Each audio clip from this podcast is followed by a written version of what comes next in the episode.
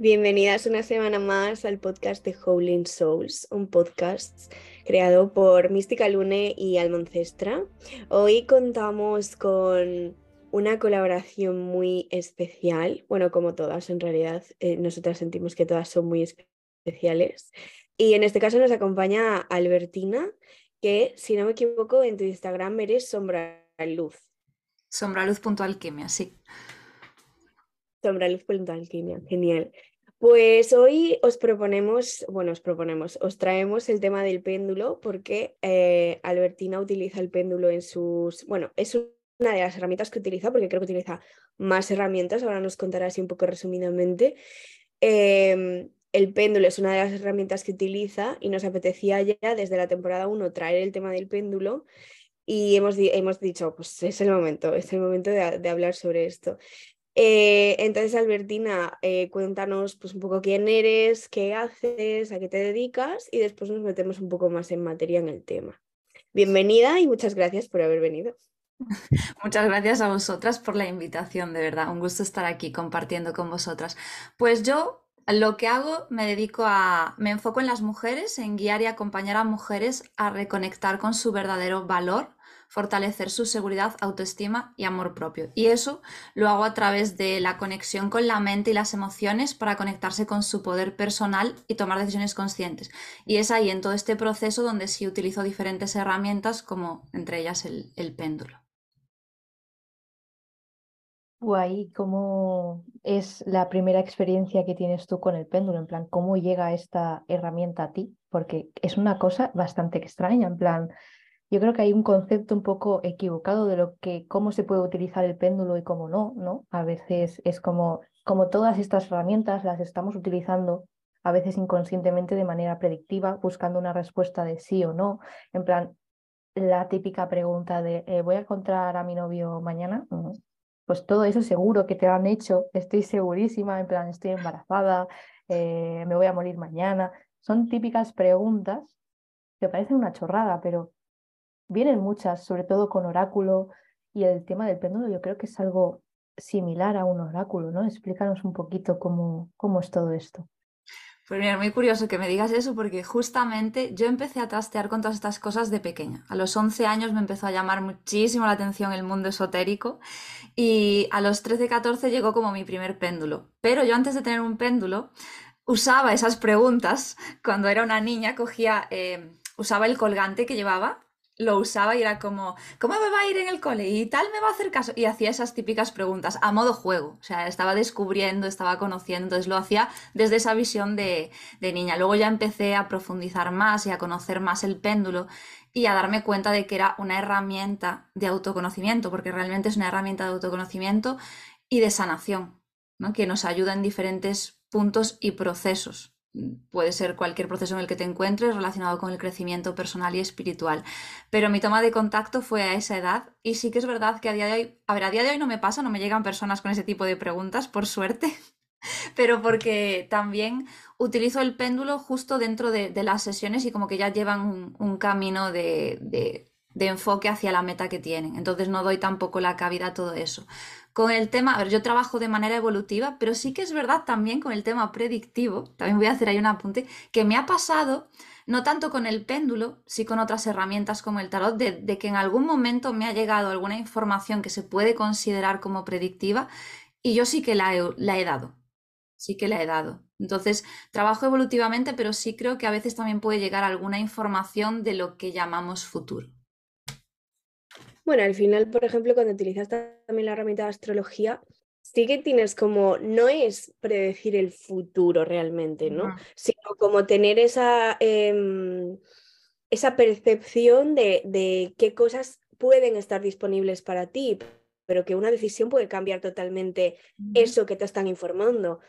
Eh, entonces, realmente sí que hay que tener mucho cuidado con cómo se dice. Yo creo que la clave está en cómo se dice, eh, cómo lo recibe la otra persona, ¿no? Asegurarse realmente de que lo estás, em, que estás dando esa información desde, oye, pues mira, esto es lo que tienes disponible, pero depende siempre todo en tu vida, depende de ti, depende de tus decisiones y depende del camino que vayas a coger en tu vida. Entonces, sí que hay que tener mucho cuidado con el veo predictivo, pero porque yo creo que en parte, socialmente, es como un poco adictivo, ¿no? El querer saber qué va a pasar es como, ay, me encantaría saber qué, me va a pasar, o sea, que, cómo va a ser mi vida, ¿no?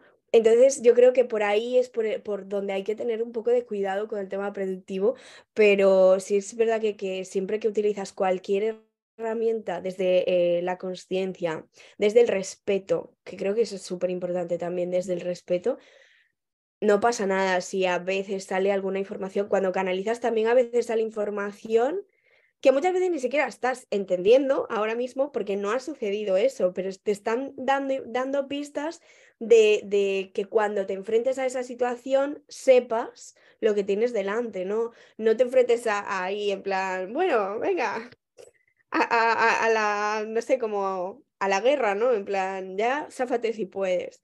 Entonces es súper interesante. Yo quería hacerte una pregunta sobre el tema del péndulo. ¿Cualquier cosa sirve de péndulo? ¿Hay algo, es decir, qué diferencia, por ejemplo, lo que tú decías, ¿no? Que tú usabas de pequeña un colgante, ¿qué diferencia hay entre eso y lo que diríamos específicamente que es un péndulo?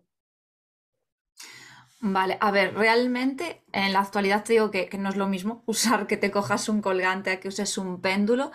Eh, que de pequeña cuando lo hacía me funcionaba. Sí, pero tampoco hacía mucho. Era preguntitas de, de, sí o no, realmente. Pero el péndulo en sí es el mineral con su, con su colgante y aparte de eso es decir, yo siempre diría, usa un péndulo, que es considerado ya como péndulo, que la herramienta en sí te compras un péndulo, y luego programar el péndulo, que eso es importante también, que eso es algo que de pequeña yo era como, bueno, yo voy a jugar con esto, pero es importante también saber que la herramienta se programa para que entre en sintonía contigo a la hora de trabajar con ella.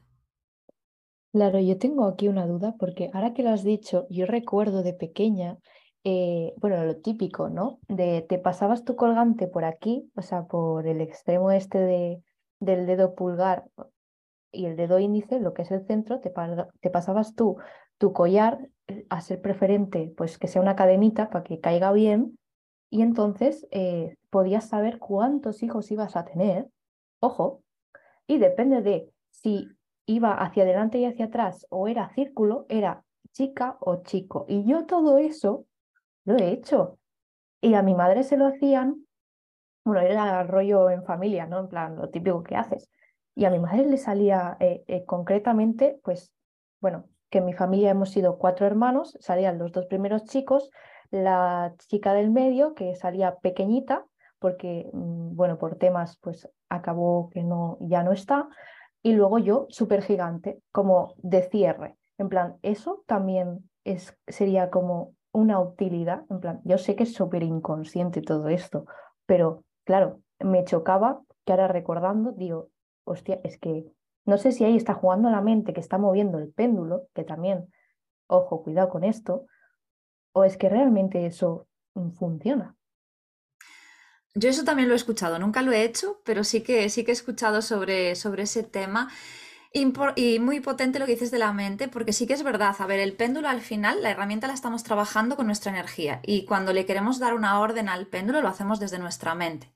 Entonces también a la hora de utilizar la herramienta para trabajar en serio con ella es importante también el discernimiento, porque puede pasar que inconscientemente tú mandes esa información. Entonces están las dos vertientes. Por un lado, por las experiencias que yo he tenido eh, respecto al mundo esotérico en general, sí, sí creo en el que pueda haber cosas que te digan y que sean reales y que se sepan.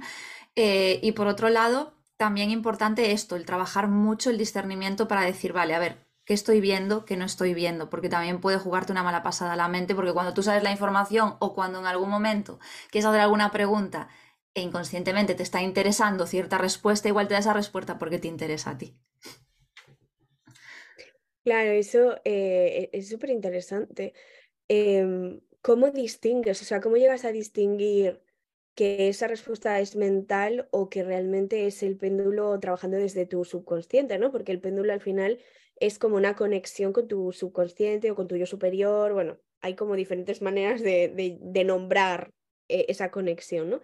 Pero está claro que no es ni tu mente ni tu yo consciente, ni tu yo de aquí, ahora mismo, porque al final tú cuando haces una pregunta, tú quieres obtener, o sea, tú como humana quieres obtener la respuesta ideal, pero no siempre la vas a obtener, lógicamente. Entonces, ¿cómo diferencias una, una de la otra? Es decir, cuando te está contestando el, el, péndulo realmente, esa conexión, o que tú estás interfiriendo. ¿Hay algún método, algo que tú utilices que pueda ayudar? Mucho trabajo de autoconocimiento, muchísimo. Vital e importante.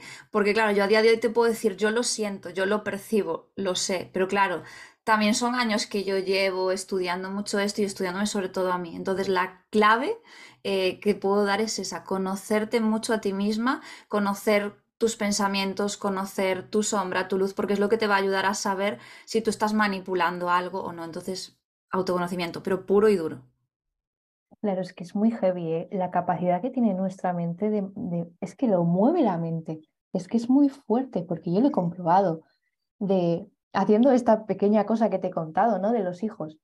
Y yo pensaba, vale, quiero eh, dos niñas y un niño. Y cuando pensaba yo que quería que salieran dos niñas y un niño, salía. A la que cambiaba, cambiaba. O sea, y hubo una vez que me, hizo muchísima gracia, que incluso hasta con herramientas de, de tarot y tal, yo de pequeña, eh, cuando me enamoraba, era obsesiva. En plan, súper tóxico, ¿vale? En plan, Dios, me he enamorado de este y uff, no, vi, no puedo vivir sin este. Así mi amiga, que, que era, entendía un poco de brujería, vamos a llamarlo así, y le preguntaba, oye,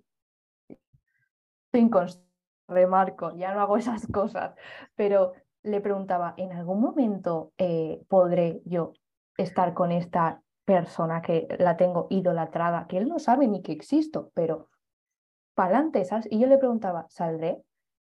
Y claro, la energía de mi mente era 100%. Vas, amiga, ¿y qué salía en las cartas? Que sí, ¿qué salía en el péndulo? Que sí, o sea, es que hay que ser conscientes de la capacidad que tiene nuestra mente y cómo puede cambiar todo nuestro entorno. No solo ya con el tema péndulo, sino con todo. ¿No? Porque, o sea, tú trabajas eh, mucho lo que es eh, trabajar la mente, eh, recodificarla, cambiar un poquito para cambiar patrones. Y introduces, entiendo, que el péndulo, porque no sé de qué manera lo utilizas tú, porque yo creo que hay miles de maneras, así que cuéntanos un poco cómo incorporas tú esta herramienta a tu proceso que tú haces para ayudar a la gente a cambiar sus hábitos, a cambiar su mente y que al final el patrón inconsciente este que nos está persiguiendo y matando todos los días, de no nos estamos consiguiendo lo que queremos, pues cambie.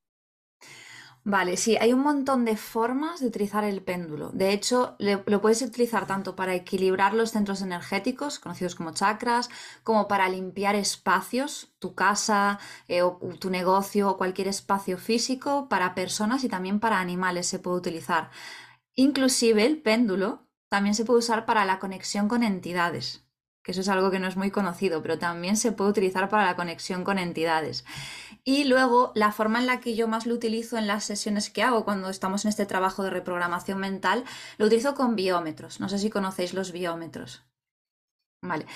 Pues un biómetro eh, básicamente es como un esquemita que puede ser en círculo o puede ser un semicírculo donde pones todas las posibles respuestas que, que, pueda haber en base a lo que vas a preguntar.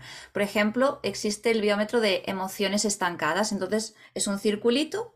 En el centro tiene un espacio, tú colocas el péndulo encima y eso te sirve para saber los bloqueos que pueda estar teniendo esa persona en ese momento. O sea, es una de las formas en las que lo puedo utilizar en las sesiones. Si, por ejemplo, estamos trabajando algún bloqueo emocional, pues sirve como ese apoyo para decir, bueno, a ver, vamos a ver energéticamente qué nos dice el péndulo y de ahí pues se puede seguir trabajando y se puede seguir tirando de, del hilo también. Y con animales también se puede hacer mm, en la parte de limpiarlos energéticamente y también de equilibrar sus chakras. Sí, yo he visto eh, algunos biómetros. Eh, de hecho, yo, no utilizo mucho el péndulo, pero sí que, sí que es una herramienta en la que yo me he formado. Y, sí que he visto eh, el, uso de biómetros, que es eso, es como un, como un esquemita, ¿no? Como un esquemita en papel que a ti te sirve para, para que el péndulo te indique, porque realmente el péndulo, ¿qué respuestas te... O sea, qué movimientos te puede dar. O sea, que cuando hablábamos antes de programación, eh, ¿qué es exactamente programar el péndulo? ¿Qué, ¿Qué movimientos hace el péndulo para que tú sepas la respuesta? Porque al final no deja de ser es un cristal con una cadena que, que, ¿cómo sabes tú qué es lo que te está diciendo el péndulo? Lo de programarlo es básicamente en un principio, bueno, yo siempre recomiendo primero limpiar la herramienta que vas a utilizar, en este caso el péndulo, limpiarlo tanto físicamente, de la manera en que se pueda, porque hay minerales que igual no le puedes usar sal o no puedes usar agua, eh, pero sí puedes usar un incienso, bueno, en la manera en que se pueda y limpiarlo también energéticamente, que ya lo haces también con el humo del incienso.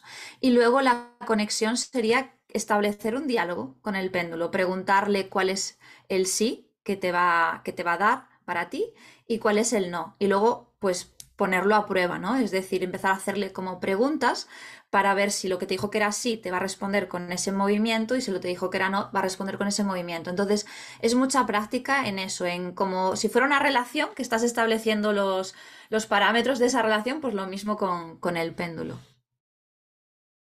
Sí, yo recuerdo cuando empecé a trabajar con el péndulo que se movía muy poco. Sí que es verdad que fue una de las primeras herramientas que yo utilicé, eh, digamos, a, nivel espiritual, a, nivel consciente. Y, al principio yo recuerdo que me frustraba mucho porque veía a mi maestra que se le movía el péndulo, que aquello parecía una locura, y digo, ¿qué me pasa a mí? Porque a mí no se me mueve el péndulo tanto. Era como, como un poco frustrante, ¿no? Al final, desde la humana que soy, era como, yo quiero saber hacerlo ya, todo perfecto y tal.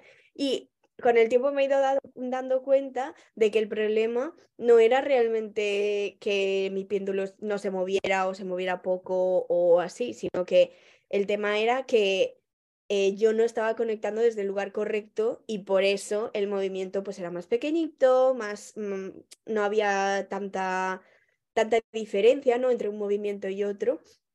Y es interesante eso que dices, ¿no? Por ejemplo, cuando, cuando yo empecé a usar el péndulo, eh, nuestra profe nos, nos hacía como preguntas muy, muy básicas, ¿no? Como cuál es tu, si tu nombre, para que te dé un sí, para que te dé un no, ¿no? Como decir, mi nombre es tal. Entonces, de esa manera, como para, para, para chequear, testar, ¿no? Preguntas muy, muy básicas que es muy fácil saber si son verdad o son mentira bueno, verdad, mentira. O sea, sí, que si realmente el sí es, es ese movimiento o el no, no es ese movimiento.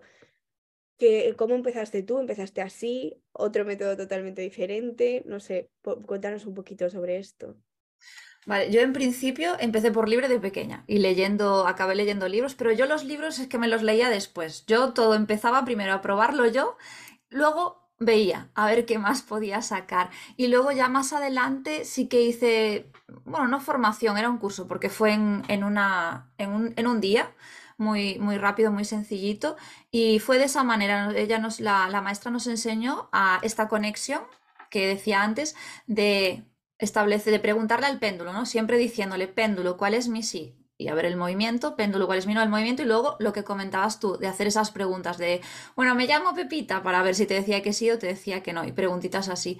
Y a raíz de ahí establecer ese vínculo, y luego ya, pues, con la práctica. O sea, a medida que he ido practicando yo en mi día a día y lo he ido utilizando, pues he ido descubriendo también diferentes maneras de conectarme, de sentirlo. Y luego algo que tiene muy interesante el péndulo también es que hay diferentes tipos de péndulo. No está solo un péndulo. Está el terapéutico, está el que se usa como, como, guía y está también el de diagnóstico, que es el que se usa para los biómetros. ¿no? Eh, y también con el péndulo se pueden hacer cosas que no lo dije antes, como encontrar agua, encontrar personas perdidas, animales, etc. Es muy, una herramienta muy interesante, a mí me encanta. Vaya que lo puede abarcar todo, por así decirlo. O sea, con un péndulo puedes montarte una fiesta tú sola, ¿no? Prácticamente. plan, no tengo agua, vamos a buscar agua. Me parece eh, tope de potente, pero mm, siempre y cuando la utilicemos, como siempre, ¿no? Conscientemente y sabiendo qué narices estamos haciendo. Mm. Yo no sé, mi madre la usa muchísimo para, para eso que comentabas, ¿no? De hacer el reequilibrio de, los chakras, pero sinceramente todavía no entiendo cómo se hace. En plan, yo es que soy eh, Capricornio, lo siento, lo tengo que entender todo. Entonces, Capricornio es muy espiritual, sí, pero necesita entender. Entonces, mm, yo sé que esto, igual, esta pregunta te va a reventar un poco porque eh, explicar algo que es difícil de explicar, porque a veces no podemos ni entender por qué, ¿cómo es ese reequilibrio a través del péndulo? En plan, el método, por así decirlo. O, no sé, en plan, cuando estás haciendo una pregunta, no es lo mismo que cuando estás haciendo una recarga energética, una limpieza a través del péndulo, ¿no? Porque al final es lo que haces. Claro, pero tu pregunta es, ¿cómo es que funciona o cómo se hace? ¿Cómo es la diferencia entre, entre preguntar, en plan, a la hora de hacer esa, esa función, qué diferencia hay entre preguntarlo, una pregunta que te pueden hacer típica, o hacer el trabajo más energético, más de limpieza, más de sanación?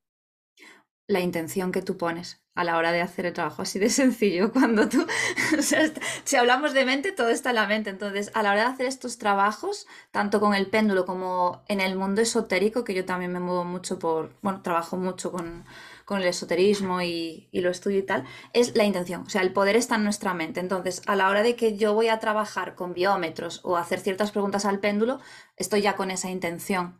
Luego, a la hora que ya se trata de una sanación, que es un equilibrado de chakras, la intención es otra. Entonces, básicamente, la diferencia para que se distinga es la intención que tú le estás poniendo. Sí, porque al final es lo que hablábamos antes, los movimientos de un péndulo, a ver, hay muchas variantes, porque hay muchas más de las que podemos llegar a, ver, a pensar, pero en realidad llega un momento en el que se terminan limitando, me refiero, eh, no deja de, volvemos a lo mismo, ¿no? Es un, es un, objeto, una piedra normalmente, aunque bueno, yo los he visto metálicos también, eh, que cuelga con una cadenita, es decir, entonces al final eh, los movimientos típicos, que es lo que decías tú antes, ¿no? De si se mueve para adelante y para atrás, o, los movimientos más típicos que, ves por, porque yo cuando empecé también buscas por internet, ¿no? Son del adelante, atrás, a un lado, al otro, en círculo hacia la izquierda y en círculo hacia la derecha. Yo he visto en mi péndulo muchos más movimientos que esos cuatro, pero sí que es verdad que como que esos cuatro son un poco los más básicos, por llamarlos de alguna manera, o los que de primeras a ti se te ocurrirían. ¿Cómo se puede mover un péndulo? Pues son esos, esos movimientos. Pero luego es lo que, decía, lo que decías antes, ¿no? El tema de la programación de cuál es tu sí, cuál es tu no, también a la hora de limpiar, por ejemplo, en mi caso, a la hora de limpiar y recargar energéticamente los chakras, también hay otros movimientos. Ya no es un movimiento de sí y no, sino que el péndulo se mueve muchas veces, eh, sabes que ese movimiento es de limpieza, por ejemplo, o un movimiento de recarga de, los, de esos centros energéticos o de los cuerpos energéticos, que también se puede utilizar para trabajar con los cuerpos energéticos. Sí, exacto. Por ejemplo, yo a la hora de usarlo para equilibrar los chakras, eh, el movimiento para mí, la forma en la que yo lo he aprendido es cuando es antihorario está descargando, cuando es horario está recargando y cuando se mueve así, to loco que digo yo, es que está zurciendo. Y eso normalmente es cuando en el campo áurico suele haber alguna herida derivada de una emoción muy fuerte. Y luego también dependiendo de la velocidad, porque yo he visto casos en personas que tenían una carga emocional de heridas muy fuertes del pasado y eso se movía ahí que digo yo, se va, se me va a ir de la mano, se me va a salir despedido. Entonces sí, hay muchos movimientos, infinidad. Eh, yo no me baso tanto en, buscarle como el significado, sino más en... Eh, es energía y la energía va a saber en esos momentos con la intención lo que tiene que hacer. Sí que es verdad que está bien tener esa base de, bueno, así sé que descarga, sé que carga, sé que zurce, que aquí hay una heridita. Y luego también aquí entra en juego la persona que lo está haciendo, la intuición, la capacidad de percibir y canalizar. Es un poco el conjunto de todo. Claro, es, es, un, lo que hablábamos de al principio, ¿no? Que es una herramienta más y es como un complemento de todo lo que tú hagas, pero sobre todo de ti, de ti misma, ¿no? De tu intuición, de cómo eh, tú sepas eh, interpretar, pero no solo el péndulo, que es lo que dices tú, no es tanto buscar el simbolismo del péndulo, sino de toda la situación, de la energía que rodea, de la energía de la persona. Es como, son muchas cosas unidas en una sola herramienta que, es súper potente, pero que no deja de ser una herramienta más. Es decir, al final, la persona que está haciendo la terapia eres tú. Es decir, está guay eh, tener herramientas que te ayuden como el péndulo, pero eh, la, la, persona que tienes que estar, pues eso, 100% concentrada, 100% consciente, 100% trabajada para poder dar este servicio o este tipo de terapias, eres tú. Entonces, está genial que sepas utilizar el péndulo de mil maneras, pero hay que hacer un, como un trabajo también personal, ¿no? Eh, es lo que decías, ¿no? Que tú ahora lo sientes, sientes cuando estás teniendo pues respuesta del péndulo desde tu mente o desde, eh, desde realmente esa conexión, pero al principio supongo que es más complicado, ¿no? Supongo que, es como, bueno, como, o sea, empezaste, eh, bueno, ya nos dijiste que empezaste de pequeña y tal. ¿Cuándo, decidiste o cuándo decidiste como hacer esto para otras personas, no solamente para ti? Uy, eso fue todo un camino. Eh, con respecto a lo que decías antes, me parece muy importante también hacer conciencia en esto porque me he dado cuenta lo de las herramientas y que es una herramienta. Hay muchas personas que eh, entiendo que en la desesperación buscan como que la herramienta sea la respuesta. Entonces, a mí siempre me gusta decir, eh, la herramienta ayuda en el proceso, pero no es el proceso en sí. Entonces, me parece súper importante esto porque sí que lo he visto mucho. A mí me han llegado personas como, solucioname la vida. No puedo solucionarte la vida, o sea, yo no puedo hacer el trabajo por ti. Eh, y luego, eh, cuando empecé yo a trabajar para las otras personas, a hacerlo para otras personas, claro, es que yo de pequeña jugaba mucho con todo eso, un montón. Eh, ahí lo que no lo, no lo hacía a modo profesional, yo no sabía ni qué era equilibrar chakras, ni qué eran los chakras, no, yo andaba en ese mundo, pero lo que iba conociendo, iba leyendo en libros pero tampoco profundizaba mucho. Y luego más adelante, cuando ya sí que hice el, curso con, con, la maestra, entonces ahí empecé a practicar, ya con otras personas también. Y después más adelante la vida me empujó y me llevó a que lo hiciera de manera profesional. Pero básicamente el recorrido fue ese. Después del curso, como a mí me gustaba, dije, bueno, pues voy a, practicar. Entonces practicaba con amigas, con personas que, se prestaban también o que le decían, ay, mira, me hizo esto y me sentía así. Y ahí fui trasteando también y hasta que al final, pues, se dio que lo hiciera de manera profesional. Claro, eh, no sé si habéis hablado de esto porque me he perdido un segundo porque mi wifi ha dicho hasta luego, Lucas. Entonces, no sé si habéis comentado algo de cómo empezar en todo esto, porque sé que tú tenías un curso.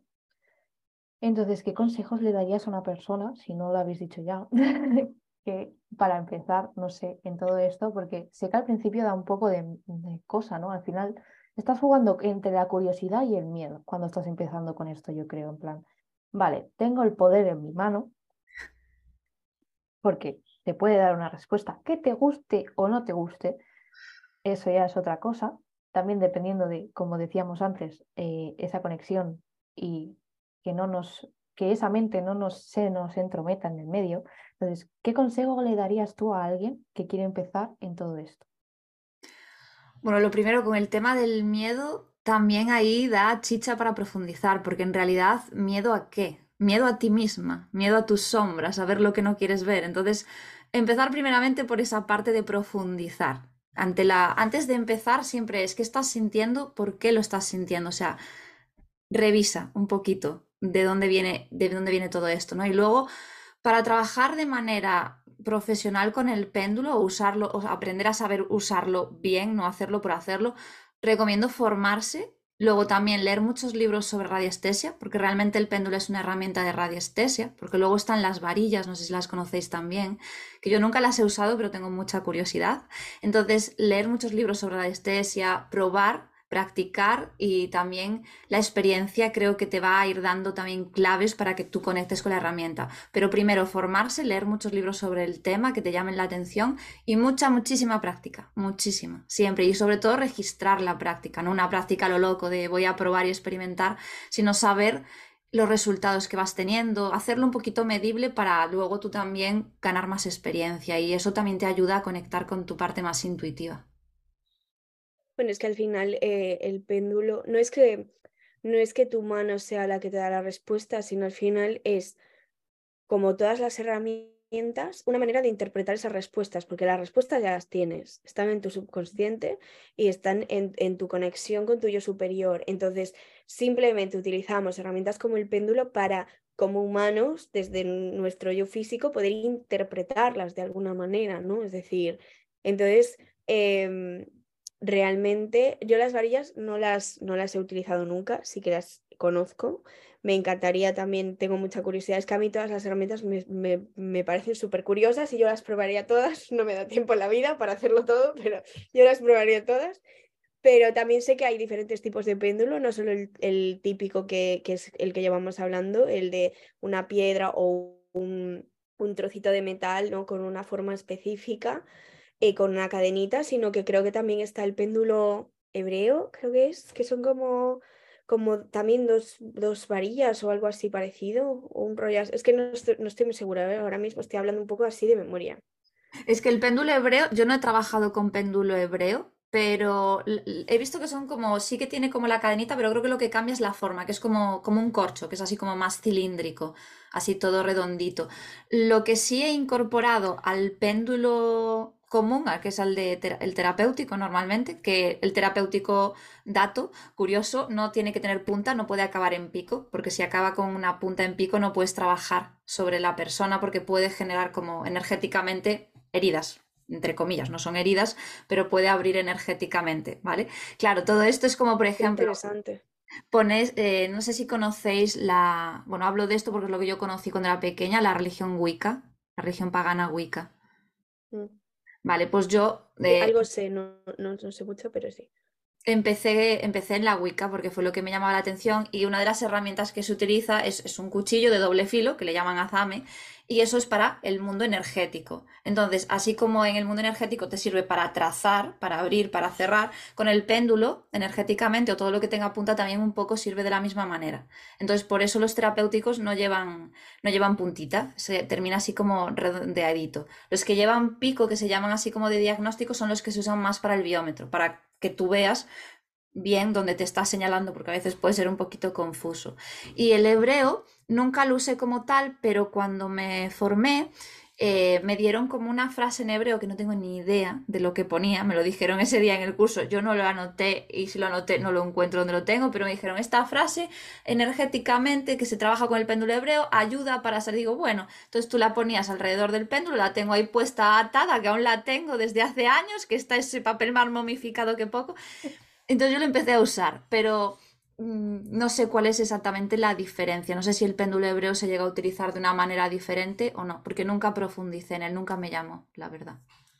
Sí, qué curioso esto de que no lo sabía, ¿eh? no tenía ni idea de lo del péndulo en punta, puede hacer un poco de pupa, ¿no? Como has dicho. Pero claro, entiendo que si tiene punta y estamos hablando de energía, como hablabas antes, ¿no? De los cuchillos estos, pues estás como cortando algo. Igual a nivel de cortar patrones o algo así puede ser útil, pero a la sanación no. No sé, estoy hablando desde la eh, no saber nada, ¿sabes? A ver, la pura eh, ignorancia. El péndulo como tal en pico para trabajar sobre una persona no me enseñaron que no se utiliza y lo he probado también. Bueno, no lo he probado porque no lo he querido hacer sobre alguna persona, pero sí que es verdad que utilizando uno más en punta sobre la mano la energía la he sentido diferente personalmente. Pero para trabajar el romper algún lazo energético que sea de algún anclaje, de alguna creencia que esté muy fuerte en el subconsciente y ya se ha trabajado, pero pueda quedar algo energético, sí se puede usar em, un mineral, sin ser el péndulo, un mineral como tal que tenga, que tenga punta. Y lo puedes usar así para, para limpiarte. Eso sí, pero lo que es sobre la persona el pico, no. Claro, es que yo lo que había escuchado es que si tiene pico el, el cuarzo es como que potencia más la energía, en plan va hacia esa dirección, pero depende de, para qué lo quieras, esa potencia, claro, si la estás usando para limpiar, igual te pasas de potencia. Pero yo siempre había escuchado eso de que en punta es como que ayuda mucho más a, que esa energía esté proyectada hacia un sitio. Igual mm, estaba totalmente equivocada, ¿no? A ver, puede ser con los minerales, nunca lo he escuchado, sí que es verdad que trabajo también con minerales, pero nunca le presté atención a eso, sí que es verdad que están los que, no sé ahora cómo se llaman, pero que son así como rectos y, tienen el, y terminan en piquito, eh, que tengo un cuarzo pequeñito así y lo utilizo así como centro de poder, eso se suelen utilizar para eso, pero luego a la hora de lo que es péndulo en punta, eh, como que es diferente, por lo que he aprendido. Pero sí que es verdad que el propio cuarzo, si lo usas para trabajar en una persona que tiene la necesidad de, romper energéticamente, pues se lo puedes dar en su propia manito y que donde sienta que tiene que cortar, que lo haga. Eso sí. Qué interesante. ¿Y puede usar el péndulo todo el mundo? Haciendo la práctica y todo eso. Sí, O sea, realmente si, si te formas, si lo sí, lo puede usar todo el mundo. De hecho, yo tengo una, una clienta que tiene una, una, hija pequeña, creo que tiene 10 añitos la nena, y tiene un péndulo y le encanta usar el péndulo. No lo ha programado, no lo ha hecho de una manera así como más con todo el protocolo, pero sí que lo, lo utiliza, en plan, juega con él, le gusta ver el sí, le gusta ver el no. Entonces, si, si, la niña, por ejemplo, aprendiese, sí lo puede utilizar. Es decir, no, no hay alguien que no pueda usarlo. El caso todo es aprender, el poder está dentro, entonces sí. al final el poder lo tenemos nosotros, lo que pasa que pues lo, lo sacamos fuera, ¿no? A través de una herramienta, pero el poder no deja de ser uno mismo. Al final estás utilizando esa herramienta como canal, ¿no? Al final estás siendo canal a través de un objeto que es mm. lo que te está ayudando, pero hay que ser consciente de eso, que no deja de ser una herramienta, que el canal eres tú y depende de ti, del nivel de conciencia con lo que lo hagas. ¿Has utilizado el péndulo para conectar, por ejemplo, con otras dimensiones? Es decir, pues con registros o, o algo así, por ejemplo. O sea, ¿cuál es la diferencia ahí? En, en, al final ahí no estás conectando con tu, contigo mismo, ¿no? Con tu subconsciente, sino que está viendo una el péndulo te está dando respuestas a una conexión mm, a otra dimensión, a otros seres. Vale, yo lo que hice, no directamente eh, usar el péndulo para registros, pero sí dentro de sanación acásica, que se utiliza dentro de los registros acásicos. Entonces, en sanación acásica, el péndulo lo que te va haciendo también le vas haciendo preguntas. Yo trabajo con unas tablas, que sería como los biómetros, pero en tabla, y entonces hay diferentes tablas que te van dando información de los patrones, y bloqueos que pueda estar teniendo la persona. Que esto lo hago, yo personalmente lo hago después de hacer la lectura de registros. O sea, una vez que te dan la información, si hay algún bloqueo que se pueda trabajar, lo hago con la sanación acásica y ahí sí que utilizo el péndulo. Vale, o sea, un poco como, como lo harías con una sanación normal, pero, pero eh, utilizándolo dentro de, de los registros, entiendo. Exacto, sí. ¿Tu péndulo te da movimientos diferentes cuando estás conectado con registros o son los mismos movimientos que cuando, eh, que cuando utilizas la sanación normal? Los mismos, porque como lo utilizo cuando lo hago para las tablas es básicamente que me señale el espacio o que me diga sí o no, entonces no, no varía mucho. Lo que sí cambia un poquito es cuando haces eh, la conexión con entidades. Ahí es otro tema, usar el péndulo para la conexión con entidades. Para que puede, o sea, esto? claro, en que, o sea, qué sentido tiene utilizar el péndulo para conexión con entidades y qué, cómo, o sea, qué es entidades, ¿no? Porque entidades suena como un poco da miedo. misterioso, da miedo, sí, misterioso. Respeto, no miedo, pero sí esa cosa de cuando hablas de entidades, a ver, mm, no es una palabra que esté con una connotación muy positiva, realmente. Sí, sí, un poco, sí. A ver, toda esta connotación que tiene tan negativa, mayormente todos sabemos dónde viene Hollywood. Gracias, de nada. Em, a ver, entidades, es que hay diferentes tipos de entidades, ¿vale? Por ejemplo, eh, está lo que llamamos brumas energéticas, que es algo que generamos nosotras a través de la frecuencia de las emociones. Luego están las larvas energéticas, que al final todo es energía, lo que pasa es que tiene diferente procedencia, por decirlo así. Luego está también, por ejemplo, yo he hecho trabajos de que había almas en un lugar que estaban ancladas y que no querían pasar a lo que llamamos el otro lado. Entonces, el péndulo ahí lo he utilizado para eso, para ayudar a, pasar al otro lado o para una limpieza si tienes una larva. Una larva sería como... Eh, un bicho no es un bicho, pero para entendernos, e, es energía, pero para entendernos como si fuera un bicho que lo tienes ahí, que está chupando de tu energía. Entonces, eh, ¿Qué quiere decir chupando de tu energía?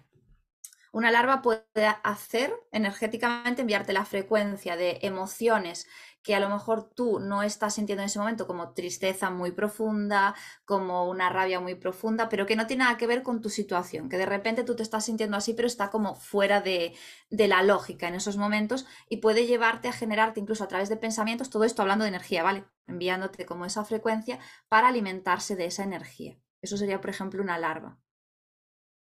Madre mía. Y luego están los egregores, que los egregores pues vienen siendo entidades que creamos más bien colectivamente, ¿no? Como la creencia colectiva de lo que podemos tener de lo que es Dios o de lo que es cualquier tipo de entidad. O sea, digamos que estas entidades de las que estás hablando, estas entidades energéticas, son como creencias o pensamientos que vamos creando nosotros mismos. Es decir, pregunto, ¿eh? no, tengo ni idea. Yo de esto estoy un poco pez, pero, o sea, por lo que he entendido es como esa... Mm, como cuando hablamos de lazos, ¿no? Es esa, ese pensamiento o esa creencia o ese patrón que puede haber tanto personal como ancestral, como colectivo de toda la sociedad y que se transforma en algo, en una entidad energética. Es, es, así, es decir, digamos que esa podría ser un poco una definición de lo que podría ser una entidad. Esa es una definición de lo que podría ser un tipo de entidad, ¿no? Eso que de la, por ejemplo, si repetitivamente, imagínate que tú en tu vida has pasado una etapa muy mala y durante años has estado, por ejemplo, en una depresión muy profunda pues todas esas emociones que has sentido durante el proceso, eh, aparte de lo, mental y de lo emocional y el trabajo mm, psicológico, también van generando y dejando residuos energéticos, ¿no? Por ejemplo, lo típico que nos habrá, igual os habrá pasado también a vosotras, de entrar a un espacio y de repente entrar y sentirlo como muy cargado y decir, uy, no me siento cómoda aquí o no me siento bien. A lo mejor en ese espacio hay residuos de que antes a lo mejor había habido una discusión o hubo muchas peleas en ese lugar. Todo eso energéticamente se queda registrado. Entonces, las brumas son esto, son algo que deriva de nosotros, de esas frecuencias. ¿no? Entonces, en ese caso, de esa persona que ha estado tanto tiempo así, quizás ya lo trabajó psicológicamente de la manera más terrenal, pero puede que si está en el mismo lugar en el que vivió esa experiencia, eh, esa bruma esté ahí y pueda em, como energéticamente enviar esa información. Es como si fuera, como si tuviera vida aparte, por decirlo mm. así. Esto todo es muy abstracto.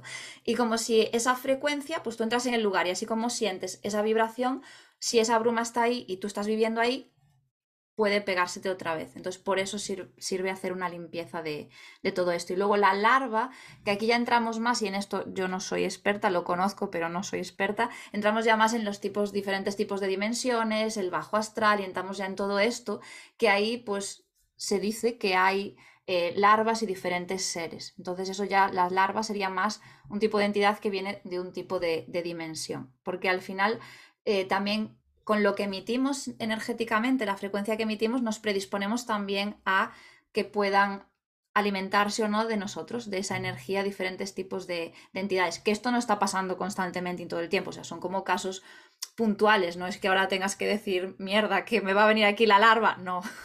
Por eso es tan importante el trabajo mental, emocional y que tengas pues una buena salud mental, energética y emocional. Lo que siempre hablamos, vaya, que hay que cuidar el cuerpo físico, el cuerpo mental y energético, porque es que todo se altera. Lo que te pase aquí, en este cuerpo físico, te está pasando también a nivel energético. Y si tú lo tratas a nivel físico, ok, guay, lo estás quitando a nivel físico, pero como dices, ¿no? La energía sigue ahí. Esa energía hay que moverla, hay que sanarla y hay que limpiarla. Y luego nos llegan cosas y no sabemos de qué son, decimos, si ya lo he tratado esto a nivel mental aquí, en, esta, en este planeta Tierra, pero de repente te pegan una hostia y no, entiendes de dónde viene hasta que no vas a hacer el trabajo este a través de la energía, ¿no? Y muchas veces solo nos vamos a eso, porque hay dos tipos de personas, o las que solo trabajan a nivel energético y se quedan tan tranquilas y dicen, sí, ya está, lo he hecho todo, o las que solo trabajan a nivel físico. Y me parece súper importante eh, el equilibrio entre esto y, recordar que hay que hacer las tres. hay muchos cuerpos, pero por así, los bases hay que, hay que trabajarlo todo. Y me parece fascinante que lo expliques así de bien, porque yo nunca encuentro las palabras para explicarlo así, pero es que es verdad, o sea, mm, es que afecta y se queda ahí.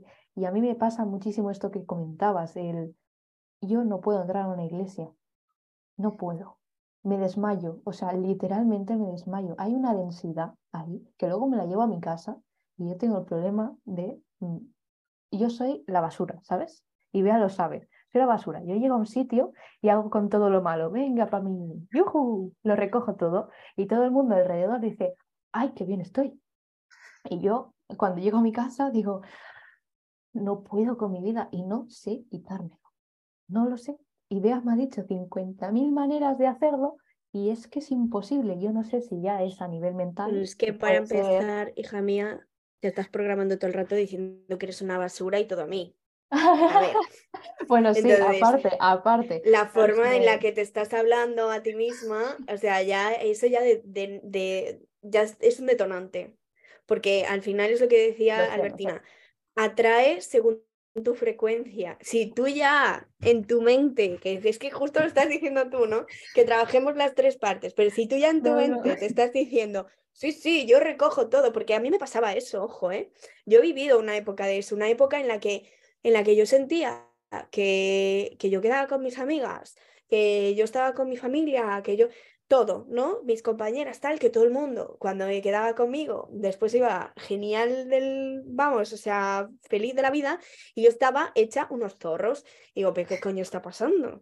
No puede ser, tío, no, no puede ser. Hasta que dije, basta, yo no quedo con la gente para recoger toda su mierda. Es que es literalmente así, cada uno que se gestione lo suyo. Yo ya tengo suficiente con todo lo que tengo que gestionar para mí misma. Entonces, que es verdad que a lo mejor hay algún momento, porque a nosotros nos ha pasado, de hablar con una amiga que está pues muy bajita, que necesita apoyo en un momento en concreto, o con tu familia, que ves, yo qué sé, eh, pues el otro día, por ejemplo, mi abuela estuvo pachucha y yo le pedí a una amiga, oye, por favor, porfa, envíale, envíale mucha luz porque no se está encontrando bien, está pasando por, por una neumonía chunga, ya lleva mucho tiempo y es como para darle un y que, y que remonte. De hecho, mi abuela está remontando. Pero son momentos específicos, no te puedes pasar toda la vida siendo el lucero de todo el mundo, porque entonces la que acabas es apagada eres tú. Me ha pasado, resueno con todo eso porque yo eh, hace muchos años era la típica que yo quedaba con una amiga que tenía en aquel entonces que ella tenía depresión, estaba fatal y yo me sentía muy bien en mi vida. Llegué a, llegaba a casa hecha una mierda con unas ganas de llorar y digo, ¿por qué me pasa? Luego con el tiempo fui aprendiendo, ¿no?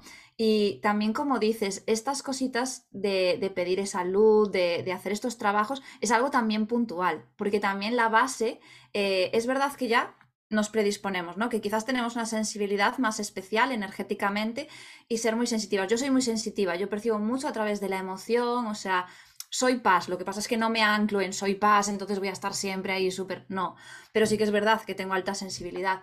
¿Qué pasa? Que la clave también está en que tú te ancles un poquito en tu poder, ¿no? Y que aprendas también a bloquear todo eso, porque al final ciertamente si estás diciendo yo soy, ya estás declarando eso, o sea, entonces lo eres. Entonces es un poco también cambiar ese yo soy.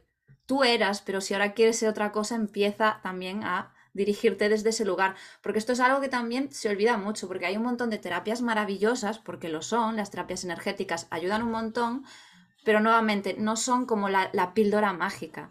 Sea, tú te puedes sentir súper bien, que esto a mí me ha pasado en el pasado, que yo pecaba de eso, como no sabía, desconocía lo que tenía que hacer para sentirme bien emocionalmente con psicólogos y psicólogas, pues yo nunca congenié, no logré hacer el trabajo que tenía que hacer, pues me fui a buscar por otros lados que me llamaban más la atención. Entonces, claro, yo hacía las sanaciones todas habidas de por haber, las ceremonias todas habidas y por haber, claro, me sentía de puta madre, pero luego llegaba a mi casa, pasaban los días y digo, joder, otra vez Claro, porque yo seguía siendo la misma persona y seguía declarando lo mismo, de es que me han hecho, es que tal, es que cual. Entonces la clave también está ahí en ese punto, anclate en tu poder y tu poder es, sí, voy a usar herramientas cuando las necesite, porque yo tengo amigas, aunque yo soy tarotista también, tengo amigas que cuando lo necesito, porque yo no veo lo que tengo que ver, me leen tarot. Si necesito Reiki, pues voy que me hagan Reiki. Igual que con lo, con lo físico, necesitas un masaje, vas que te hagan un masaje. Pero no es pasarte la vida creyendo que algo te solucione, porque ahí ya no estás empoderada tampoco. Entonces, para mí la clave, que lo digo mucho, puede sonar fácil, puede sonar difícil, depende de quién lo escuche, pero está en eso, en ti y en, en el personaje también que decides interpretar, porque eso va a enviar una frecuencia. Claro, yo decía de soy una basura, pero no lo decía en plan literal que ahora mismo me sienta una basura, ¿sabes? En plan, ya sé que las palabras, ojo, cuidado con las palabras, sí, pero claro, era la tendencia esa que desde muy pequeña me pasaba y yo no entendía, hasta que llegó el momento que dije, ah, hostia, es que está pasando esto, ¿sabes? Y intentas poner la barrera y muchas veces lo digo desde la frustración, porque sé que hay mucha gente que le pasa. Que te pones a, intentar eh, arreglar eso y decir, vale, no, ya no quiero que me pase. Y como el patrón está tan ahí, en la nuca, en el inconsciente, te sigue pasando por mucho que tú a tu mente consciente le estés diciendo, no, es que esto no es para ti, tú eres tal, en plan, en plan bien, ¿no? Las afirmaciones estas positivas que se dicen y tal. Pero es que realmente hay que irse para abajo, hay que irse a lo profundo y a la raíz de por qué realmente estás actuando así, por mucho que tú quieras cambiarlo. Yo creo que ahí está lo que decía Albertina, la falta de, creencia en tu poder y la falta de, em, ¿cómo se dice?, de encarnar tu poder. O sea, es verdad que habrá momentos en los que te sientas más en tu poder y habrá momentos en, menos. Y incluso hay, habrá en, en, el mismo momento de tu vida, hay en ámbitos en los que te puedes sentir en tu poder a tope y en otros ámbitos de tu vida que a lo mejor pues no te sientes tan empoderada. Pero es verdad que em, desde el momento en el que tú decides eh, como eh, tomar ese poder, hay un cambio. O sea, es que no, no, me lo estoy inventando, no es en plan, ay, pajaritos, no, es real, de verdad que es real. Que es verdad que surgen muchos cambios a tu alrededor, y es verdad que muy probablemente haya mucha marea a tu alrededor, porque claro, la gente que está a tu, a tu alrededor no está acostumbrada a que tú seas esa persona aunque lo eres, siempre lo has sido, pero no has, no has tomado esa, esa, esa elección de, de, oye, pues mi poder soy yo y, y, esto es lo que voy a encarnar a partir de ahora. Y es difícil, no, claro que no es fácil, no es, ah, venga, todo va a ser feliz y todo va a ser maravilloso desde que encarno mi poder, no, porque empieza a salir la mierda por todos lados. Uy, Eso es así. ¿Por qué? Porque la gente está acostumbrada a que tú seas la que diga sí amén a todo, seas la que absorba todo, o sea, entonces es un cambio muy hardcore, no es algo, no es algo sencillo de sobrellevar. Y yo siempre lo digo, busca la ayuda que tú necesites. Puede ser una terapeuta espiritual, puede ser una psicóloga. Yo, por ejemplo, no tengo psicóloga, pero tengo, yo eh, hago terapia gestalt. Entonces tengo a mi terapeuta gestalt, por ejemplo. A mí me ayuda un montón. Porque yo, por ejemplo, me desconecto muchísimo del cuerpo físico y ella trabaja mucho de conexión al cuerpo físico y a mí me ayuda muchísimo. Me ayuda muchísimo a reconocer mis propias emociones, mis propios procesos en mi propio cuerpo, porque no lo escucho. O sea, sé que es una pata, digamos, mm, que estoy coja de ese lado, ¿no? Entonces, es algo que trabajo con ella. Entonces, pero busca la ayuda que tú necesites pero es un proceso. No porque yo tenga una sesión de terapia con mi terapeuta, está todo solventado, porque llevo un año con ella y veo cambios, ¿no? Él lo, puede, lo sabe porque más o menos nos conocimos eh, mm, hace un año, pues por, sí, en enero, más o menos enero, febrero, yo empecé con mi terapeuta y conocí a Noé más o menos en esa época. Y ella me lo ha dicho, de hecho hemos estado hablando esta semana de eso, del cambio que yo he pegado en este año, pero ha sido un año y me queda mucho por trabajar y trabajaré toda mi vida en ello. Pero es eso, que nada es mágico, ni psicóloga, ni, ni, ni, ni, ni siquiera el, el, trabajo físico, físico corporal, me refiero. Al revés, ¿no? O sea, me, hace mucha gracia que somos capaces de ver que para ponerte en forma con ir un día al gimnasio no es suficiente, pero no somos capaces de ver que para eh, tener cambios a nivel em, eh, energético y a nivel mental, con ir una vez a una terapia no está todo solucionado. Entonces me hace mucha gracia que veamos los procesos solamente en las cosas que nos interesa verlos. Es, me parece simpaticísimo ese, ese concepto. A nivel físico tampoco lo ven, ¿eh? Y te lo digo yo que estoy trabajando en un gimnasio. Quiero decir, eh, quieren resultados ya pero porque estamos viviendo en la época que estamos viviendo. Entonces, intentar llegar a esa comprensión de no, es que no puedo conseguir el resultado hasta quizá dentro de dos meses, tres, cuatro, y depende mucho de tu implicación. Igual ese cambio que tú puedes hacer, porque, por ejemplo, lo que tú hablabas, ¿no? De tu terapia, tu caso, ¿qué tal? Yo he visto un progreso en ti enorme, enorme. ¿Por qué? Porque te has dedicado tiempo. En cambio, otra persona que, vale, sí, va al psicólogo, hace su trabajo, pues no va a tener el mismo proceso.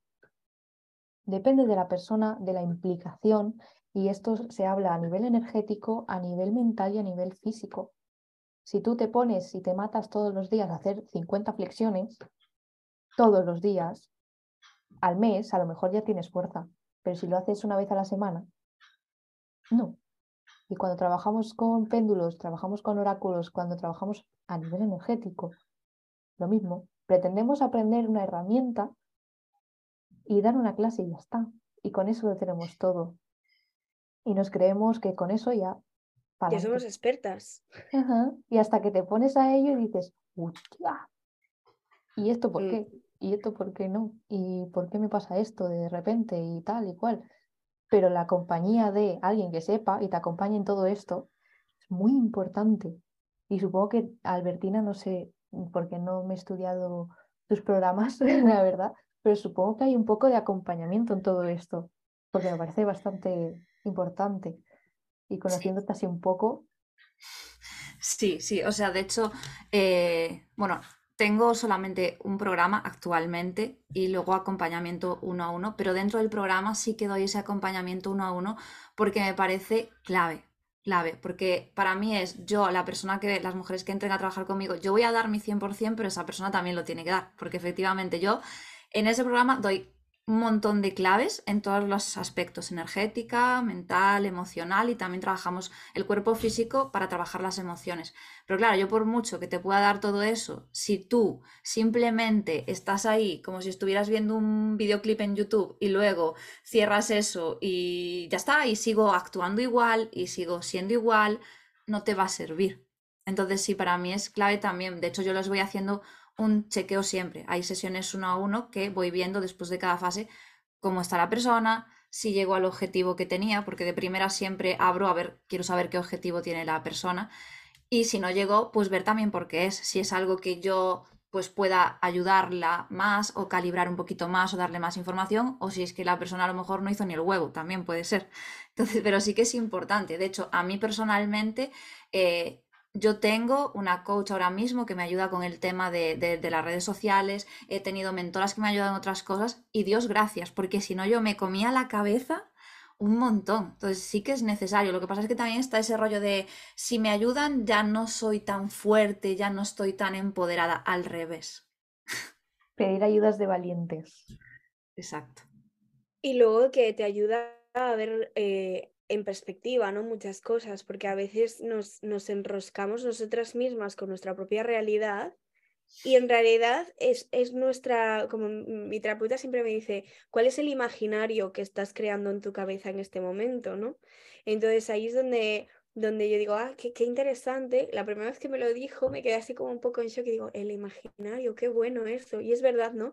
Eh, en nuestra mente creamos todo un imaginario de, de mm, de cosas que pueden pasar, de, de cosas que no pueden pasar, de... Pero es un imaginario, no es la realidad. Y entonces cuando ves, sobre todo en, en, tema de coach o de mentoras, ¿no? Que a lo mejor ya, que ya han pasado por, por lo mismo que tú o situaciones similares que te pueden dar una perspectiva de decir, vale, mira, he estado ahí en el mismo punto que tú, pero observa todo esto que tienes alrededor que no estás viendo, ¿no? Entonces eso es súper, súper importante y súper interesante tu programa exactamente de, o sea, qué es. Cuéntanos un poquito, así también la gente conoce, conoce qué, qué es lo que estás haciendo ahora mismo en tu programa, qué, qué pueden hacer contigo, además de la formación de péndulo que, que habíamos hablado antes. Sí, la formación de péndulo la tengo. Lo que pasa es que no la tengo tan pública ahora, pero si alguien me pregunta, sí que, sí que la trabajo y además la trabajo uno a uno, que no lo hago así en plan curso, sino que la trabajo uno a uno. Pues el programa se llama Mujer Poderosa y está enfocado en ayudar a las mujeres a reconectarse con su propio poder personal, eh, a recuperar la seguridad en, en sí mismas. ¿no? Me llegan muchas mujeres que se sienten perdidas o que no saben hacia dónde dirigirse, que no se encuentran a sí mismas. Entonces el proceso que hago es de tres fases. La primera, por supuestísimo, es autoconocimiento, que me parece clave, clave, clave. Luego también un trabajo a nivel emocional profundo, ¿no? Una vez que tú trabajas en la parte de conocerte y conoces cuáles son tus miedos a profundidad, cuáles salen tus creencias limitantes, cuando sale todo esto, pues trabajarlo también en la parte emocional para ir soltando, para ir liberando y luego ya doy herramientas para anclarse en ese poder y para que luego de que salgas del programa pues no, no me necesites más a mí, sino que tú ya tengas todo lo que necesitas para poder recurrir a ello. Entonces es el recorrido que, que hacemos, que son tres meses de trabajo. Algo súper importante, que no dependan de ti. Ajá. Que cada uno pueda... Es que eso me parece súper clave y yo creo que hay una tendencia a, a no ofrecer todo eso, ¿no? En plan, como si algo, la gente que trabaja para todo esto, hay, hay un miedo a que, a que esas personas no vuelvan o, o que no venga nadie más al final. En plan, es como que te dan un trocito para que tú dependas de ellas. Y así me parece súper importante que les des las suficientes herramientas como para que cada una eh, busque la suya a su manera y que si están en un problema no tengan, que sí, obviamente seguro que te van a tener a ti si necesitan ayuda, pero que, que puedan hacerlo solo. Que puedan hacerlo sola me parece muy, muy, muy, muy importante, porque al final venimos solas a este mundo y nos vamos solas. Y tenemos compañía, pero al final hay que intentarnos al menos en mi opinión, eh, hacer un poco de autorrealización que se llama, de saber gestionarse uno solo. Obviamente si necesitamos ayuda, necesitamos ayuda, pero el tener las suficientes herramientas me parece... Es que claro, en mi caso, como hablo tanto de poder personal, me parecería muy hipócrita no darte todo para que te empoderes, porque claro, tu poder es tu poder, no a través de mí, sino a través de ti. Entonces sí que me parece súper clave y que es una de las diferencias que tiene, que tengo con el programa, que sí que te lo entrego y te lo doy porque mi intención es esa, o sea, empodérate y pa'lante. Sí, es justo lo que yo estaba pensando cuando estabas diciendo, digo, sería muy hipócrita hablar de poder personal y que el programa sea de poder personal y que luego necesites tener una guía continuamente. Obviamente durante un proceso, durante un tiempo, va, a haber, vas a tener que tener una guía porque al final estás haciendo el proceso, estás haciendo el camino. Pero llegados al final, lo lógico, lo, lo que debería ser, que no lo que es siempre, pero lo que debería ser es eso, que te den esas herramientas para que tú eh, puedas alcanzar lo que, esos objetivos que te has puesto al principio, ¿no? Que no quiere decir que dentro de, unos, de, un, de un tiempo X, el tiempo que sea, necesites a lo mejor volver a hacer ese proceso porque necesitas mm, otro tipo de poder personal. Es, eh, el camino del poder personal es muy amplio, muy largo y dura toda la vida y depende a las circunstancias que te estés enfrentando en ese momento, puede que seas capaz de conectarte más o menos o que te cueste más o menos y necesitarás pues más ayuda o más guía o, o menos. Eh, Albertina, ha sido un auténtico placer tenerte aquí. seguro que te llamamos para otra porque me ha parecido súper interesante todo lo que nos cuentas. Eh, no tenía ni idea de lo de las entidades, me ha, me ha, fascinado todo, eso, todo esto que me has contado. Lo del péndulo, como yo sí, eh, no, no, no sabía tanto del péndulo, pero yo sí lo he utilizado, entonces sí que es verdad que que cuando hablabas pues no me sonaba todo extraño y, está guay porque, porque puedes compartir ¿no? como diferentes eh, puntos de vista o diferentes formaciones porque al final nos hemos formado con mentoras diferentes y es muy interesante ver, ver todo lo que se mueve, pues cosas que yo no sabía, cosas que sí. Eh, mil millones de gracias, de verdad, eh, ha sido un auténtico placer contar contigo hoy.